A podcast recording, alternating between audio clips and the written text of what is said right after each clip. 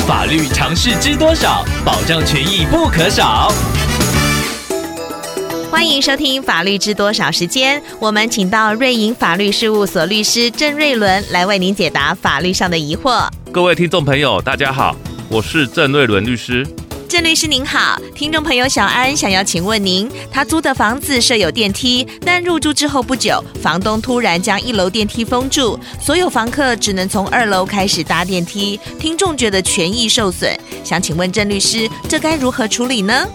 根据民法的规定，出租人要提供承租人合于约定使用的租赁物，在租赁期间也要继续保持租赁物合于约定使用的状态。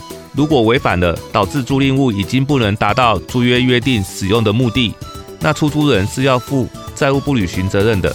承租人可以终止契约，或者是请求损害赔偿等等。